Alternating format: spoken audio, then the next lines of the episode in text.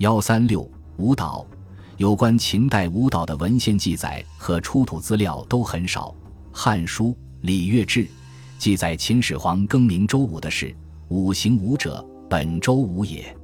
秦始皇二十六年更名曰“五行也”。秦始皇统一六国后，将六国歌男舞女扶到咸阳，充业后宫，用于乐舞表演。客观上使各国乐舞得到了交流，这也是我们应该看到的。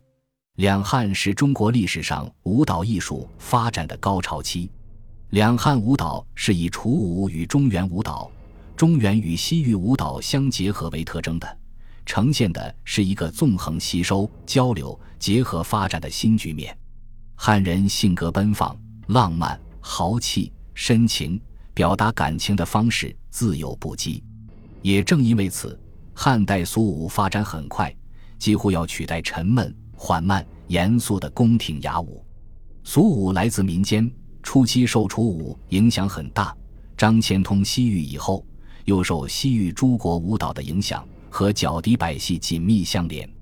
俗舞到了宫廷，被称为杂舞。或散乐，虽然秦汉是一个俗乐舞兴盛的时代，但文献中记载的舞容、舞名却不多见。所幸大量汉代乐舞画像砖石出土，为我们认识这些舞蹈提供了宝贵资料。汉代俗舞多姿多彩，舞姿或温文典雅，或刚劲有力，或柔曼轻盈，或粗犷豪放，样式相当多。归纳起来，主要有以衣袖和饰物为特征的长袖舞、金舞；以指舞具或乐器为特征的盘鼓舞、浮舞、铎舞、皮舞、剑鼓舞等。百戏中的蔓延鱼龙、阵同成才等也是舞蹈节目。总会先唱、东海皇宫等是带有人物事件背景，主要以舞蹈为表现手段的情节性舞蹈。长袖舞是个很古老的舞种。战国以来比较流行，两汉时代的长袖舞又受到楚舞的影响，轻柔飘逸，长袖翻转，给人以飘洒的美感和游龙登云的神韵。这种舞蹈有一人独舞，也有两人合舞，更有多人联舞的。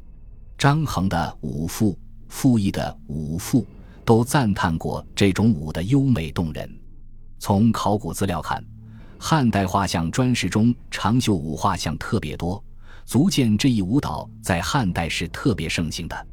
金舞也是汉代著名杂舞之一，舞者手持五金翩翩起舞，五金有长有短，长者两丈余，短者二三尺，舞姿优美，如同长袖舞。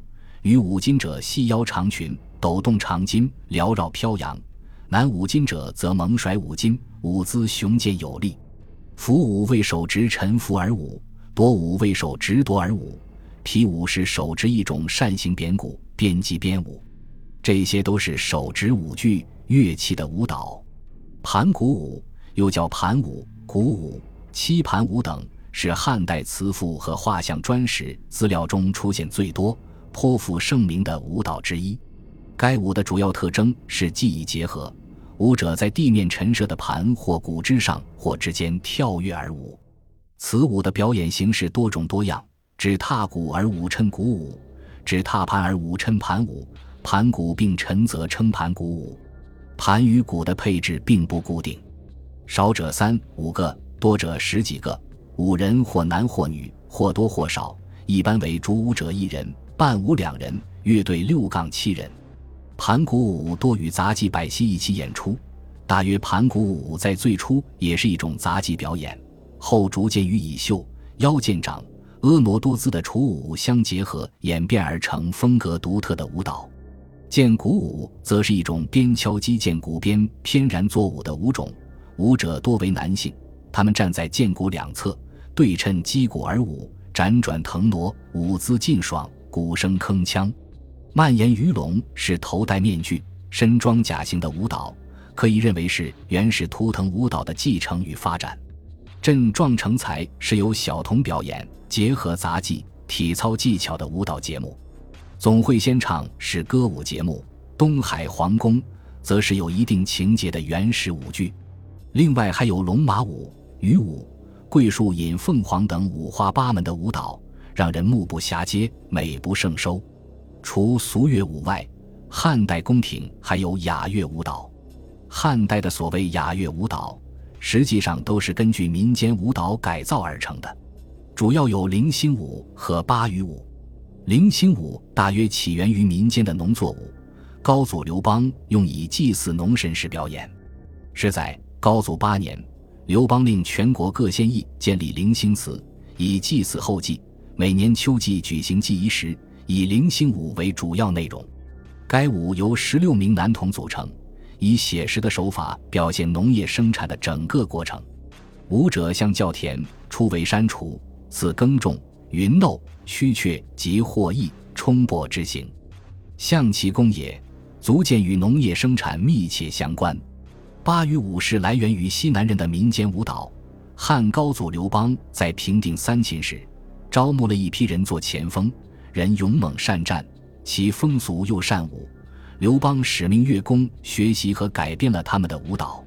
巴渝舞传入宫廷后，成为宫廷舞蹈，用以在宫廷宴会。接待各国使节的隆重场合表演，该舞由三十六人组成，舞者身披盔甲，手持矛剑，高唱战歌，表演军旅战斗场面。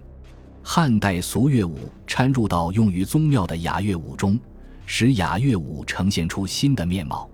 但随着独尊儒术的确立，这些新创的雅乐舞也逐渐成为刻板僵化的祭礼仪式的组成部分，失去了勃勃生机。汉人喜欢舞蹈，翻开《史记》《汉书》《后汉书》等史书，上自帝王，下至斗士小吏、庶民百姓，喜歌好舞的记载比比皆是。尤其是宫廷显贵、达官富豪，更是迷恋歌舞。富者钟鼓舞乐，歌属曹；中者明于调色，正舞赵欧，以尽其欢。正因为此，宫廷豪门蓄养大量能歌善舞。年轻貌美的女性乐舞伎人，称为女乐，用以声色享乐。歌舞作乐成为汉代达官显贵、奢侈淫靡生活不可分割的组成部分。而且，秦汉时人在日常生活及酒宴之际，不仅要欣赏女乐的精彩表演，还有主客相邀起舞的习俗，称为以舞相属，类似于今天的交谊舞。家庭中也有自娱性舞蹈或自舞。或夫妇对舞，借以抒发内心情感，这些情景在汉代画像砖石上都有形象反映。两汉时期，国家强盛而开放，中原地区与周边少数民族、华夏民族与西域诸国的文化交流频繁。在乐舞方面，一方面是中原乐舞向边疆少数民族地区渗透并传播海外，另一方面则是周边少数民族及域外乐舞内传。被吸收融汇在中原乐舞之中。关于前者，在贵州滇人聚居区、南方越人聚居区、新疆地区、东北地区，都发现了大量汉人乐舞与本地乐舞相结合的出土文物。与汉朝交流密切的西域诸国、大秦国、朝鲜、日本、缅甸、印度等国，也都将汉朝乐舞带回本国。见之史书者甚多。关于后者，文献记载及画像砖石中均有形象材料，表现了汉朝横向开放、光彩博取的风格。汉朝胡舞盛行，这是一种西域乐舞，有胡人单独表演者，也有胡汉舞蹈同场表演者。一九八一年，河南西华发现的西汉晚期的画像砖上，有几块印着胡人舞俑形象，面部特征均为深目、高鼻。有八字胡或络腮胡，姿势多为两臂架起，一手上抬，一手抚腰，双腿有蹲有跪，正以舞蹈取悦观众。这正是胡舞姿态。四川汉墓中曾出土过一方刻画着骆驼载乐的画像砖，骆驼上置一剑骨，两位身着长袖舞衣的舞人正以雄健的舞姿对击剑骨。这是胡舞与汉舞相结合的一种舞蹈形式。另外还有胡汉歌舞同台表演的形式。山东济宁古原阜城出土的汉画像石上，有一幅乐舞杂技图，画中十位杂技舞人均高鼻、裸体、垂髻，表演舞轮、跳丸、跳剑、制导和鼓舞等舞蹈和杂技。另外十位乐人，歌者却全是汉人的面容和装束。这显然是中原乐队与胡舞、杂技的联合演出。汉人有开放的气象，而统治者又奢靡无度，喜好域外之物，故而西域乐舞能在中原地区流行。实在昏庸无能的汉灵帝好胡服、胡帐、胡床、胡坐、胡饭、胡箜篌、胡笛、胡舞，京都贵戚皆敬为之。可见，从皇帝到贵戚，喜爱域外的东西成为风气，这是开放的结果。而皇帝贵戚们的态度，又势必会更加刺激域外乐舞的东来。